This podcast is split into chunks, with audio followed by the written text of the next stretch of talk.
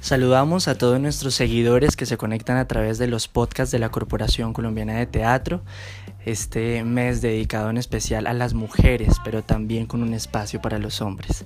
Estamos en pleno Festival de Mujeres en Escena por la Paz. Vamos hasta el 11 de agosto y el día de hoy es el turno para un caleño hijo del gran maestro Enrique Buenaventura, realizador de cine, guionista y cuentero, licenciado en arte dramático de la Universidad del, del Valle en Colombia. Nicolás, bienvenido. Gracias, muchas gracias. Bueno, Nicolás, en, hacia el 2012 estuvo usted en una entrevista con Canal Une, donde hizo mención que en la familia Buenaventura el que no cuente cuento no existe. ¿Cómo es eso? Sí, en las reuniones eh, familiares pues todo el mundo tenía historias extraordinarias, empezando con mi abuelo, que era un loco y contaba historias y se las creía y se las hacía creer a todo el mundo, a las buenas o a las malas. Mis tías eran todas extraordinarias eh, cuenteras y las historias más misteriosas eran las de mi abuela. Esas eran las más... Las he ido descubriendo después. Como eh, muchas historias de mujeres terminan existiendo es mucho tiempo después. Hay un ruido muy grande en los personajes masculinos de la tradición eh, de la familia, los eh, Enrique, Cornelio, mi abuelo, mi tío Nicolás, Alejandro. Pero las historias de mis tías y las historias de mi abuela tan extraordinarias las vine a descubrir mucho después. Pero sí, ahí para existir había que inventarse un cuento. Luego también son respuestas que uno da cuando los periodistas le preguntan cómo se hizo cuentero, cosas así que tiene uno que inventarse algo y dice que tenía que sacar una historia para existir. Pero en el fondo lo que estaba diciendo era eso, que, que uno cuenta para existir. Usted mencionaba también que su abuelo, Cornelio, eh, fue una gran parte, le aportó gran parte de su vida para que su trayectoria también creciera. Pero hablemos de Fermín Ríos, Nicolás. Él fue como quien lo impulsó a usted, fue una persona bastante importante en su historia que también lo motivó a hacer cuentos. Sí, eh, venía el grupo de Mercedes Montaño a Cali constantemente, todos los años, regularmente, quiero decir. Y eh, Fermín me veía por ahí eh, de muchacho molestando y me sentaba en, las piernas a, a, contar cuentos. es la mejor manera que uno, es un método que funciona muy bien para que los niños no molesten, no hagan desastres, uno lo, siente y les cuenta historias y, ahí, y así hacía Fermín y me contaba cuentos y yo digo que yo como cuentero tengo la suerte de no haber tenido una formación, sino iniciación. Y la iniciación tiene eh, la ventaja de que eso no termina nunca. A lo más a lo que uno puede aspirar es a iniciado. Ni siquiera maestro, ni doctor, ni nada de eso, sino iniciado. Y yo tuve iniciación fundamentalmente y esa iniciación inició, valga la redundancia, con Fermín.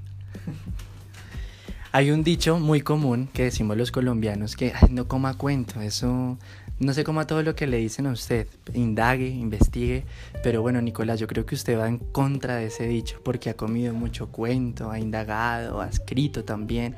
¿Por qué contar cuentos, Nicolás, en Colombia? Bueno, yo sí creo que es muy importante eh, comer cuento, pero el cuento no hay que tragárselo, hay que masticarlo. Si uno, si, uno, si uno simplemente se lo traga así, de pronto se atraganta y, y, no lo digiere bien y el cuento se le indigesta adentro, hay que masticarlos, es decir, hay que pensarlos los cuentos, hay que... Los cuentos, ¿por qué, ¿por qué contar cuentos? ¿Por qué escuchar cuentos? Yo creo que, mm, eh, digamos, he estado en lugares donde he encontrado niños, niñas que nunca han escuchado cuentos. Y uno se da cuenta de la diferencia tan grande. Cuando uno ha escuchado cuentos sabe que el más débil tendrá una posibilidad, que no son los poderosos los que hacen que la historia avance, que no son los poderosos los que deciden los destinos. Eso es algo que está en los cuentos, pero no es lo que uno ve en la televisión, no es lo que uno ve en las películas eh, de los superhéroes, no. Eh, en las películas de los superhéroes lo que uno más ve son los superhéroes y las superheroínas, pero esos pulgarcitos, esos personajes, eh, el, compadre, pobre, el tío conejo, la araña, en, toda esa sabiduría popular eh, que dan cuenta de, otra imagen, eh, son muy importantes para que uno pueda hacerse otras construcciones de lo que es el mundo, de lo que es la vida. sobre todo para que uno entienda que siempre va a haber alguien más fuerte que uno, que siempre va a haber alguien más hermoso que uno, que siempre va a haber alguien más triste que uno, que siempre va a haber alguien que tiene una vida más jodida que la de uno o una vida más extraordinaria que la de uno y que la, vida de uno está metida en una cantidad enorme de otras vidas y que hace parte de una cantidad enorme de otras vidas y que las historias eh, se encuentran, se mueven. Para terminar, una vez le preguntaron a un neuroantropólogo muy importante que es Oliver Sacks, le dijeron, eh, ¿qué es una persona normal? Es muy difícil decir qué es una persona normal y qué es la normalidad. Y él se salió de la pregunta porque yo creo que realmente no la contestó, sino que la volvió a inventar, diciendo algo que me parece extraordinario. Dice, una persona normal es aquella que es capaz de contar su historia. Y comer cuentos, escuchar historias nos permite eso, contar nuestra historia. Y es algo muy importante que uno pueda hacerse cargo de su historia, asumirla. Sí, también que no sea como un tema eh, que se salga de lo normal, sino también que uno, con referente a lo que usted dice, Nicolás, o sea, interiorizar también que hay personas que tengan los mismos problemas o mejores o peores, para sí mismo también hacer como ese equilibrio. Sí, somos uno con el mundo. Eh, hoy en día estamos en una época, desde hace ya muchísimo tiempo, en la que nos creímos los cuentos en los que éramos otro, distinto del mundo. Es decir, la naturaleza no tiene nada que ver conmigo, tengo que dominarla, tengo que ser capaz de domesticarla. Eh, los pueblos primitivos tenían otras historias, otros cuentos, cuentos en los que éramos uno con el mundo, no éramos dos, éramos uno con la tierra, éramos uno con el agua. A mí eso me parece muy importante, esa historia en la que éramos uno con el mundo, una con la tierra, era muy, importante. Eh, y hoy en día creo que se está volviendo necesario volver a eso, a entender que sí a entender que la naturaleza, si, seguimos explotándola, dominándola, reduciéndola, vamos a terminar eh, sin nada, vamos a terminar sin alma, sin sentido, sin razón de ser y sin dónde estar. Bueno, Nicolás, eh, en, esta, en esta versión del festival usted trae la obra Maestra Palabra. Hablemos un poco de la obra, de esta puesta en escena y qué significado tiene para usted hacer parte de un festival como este. Bueno, yo lo único que puedo es agradecer.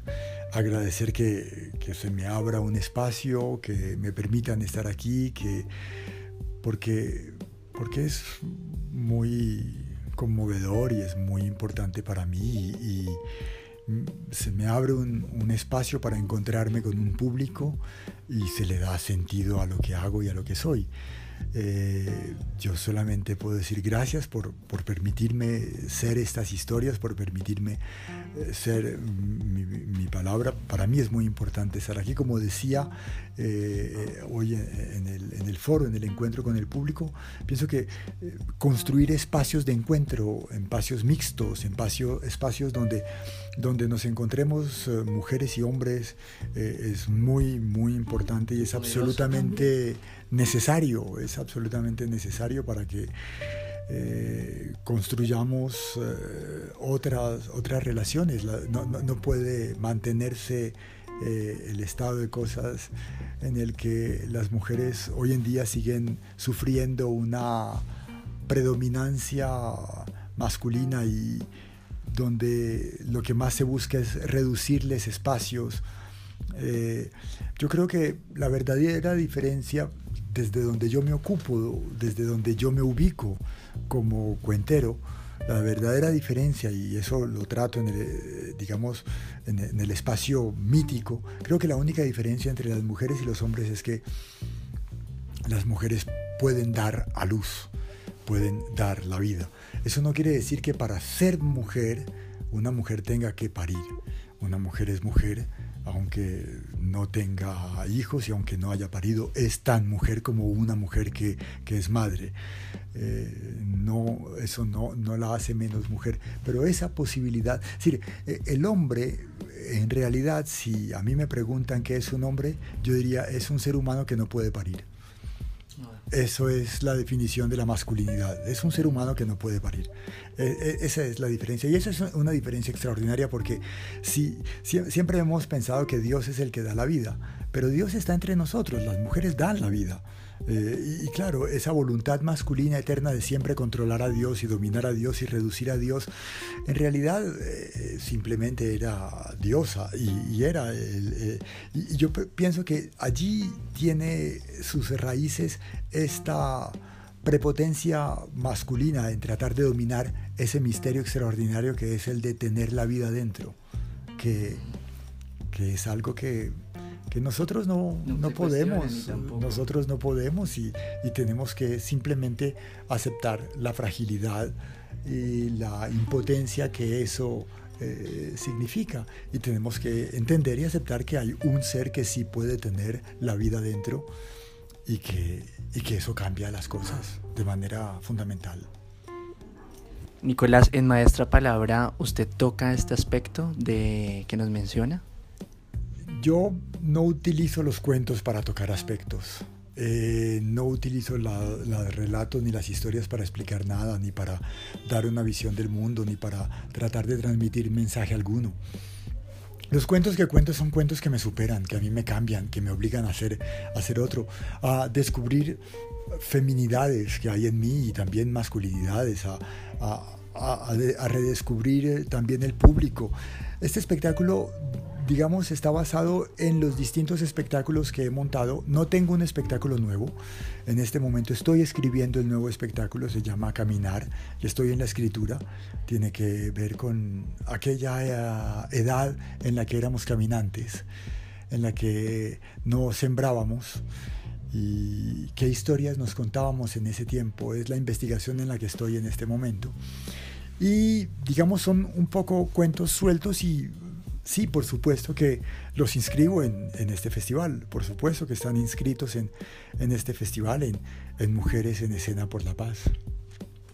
Bueno, Nicolás, creo que este espacio será muy apropiado también para todos los seguidores de las redes sociales. Gracias por dejarnos compartir este espacio con usted y por llenarnos siempre de un excelente conocimiento. No, gracias.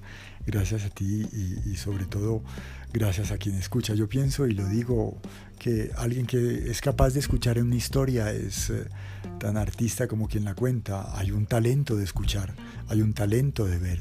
Eh, muchas veces despreciado, muy a menudo olvidado, pero ese talento es fundamental. Sin ese lo que hacemos, los que contamos historias, los que hacemos películas, los que eh, montamos obras de teatro, no tiene ningún sentido. Eh, la, la, mitad la pone quien asiste, quien escucha, porque es tan artista como, como quien escribe, le está dando toda su dimensión y su razón de ser.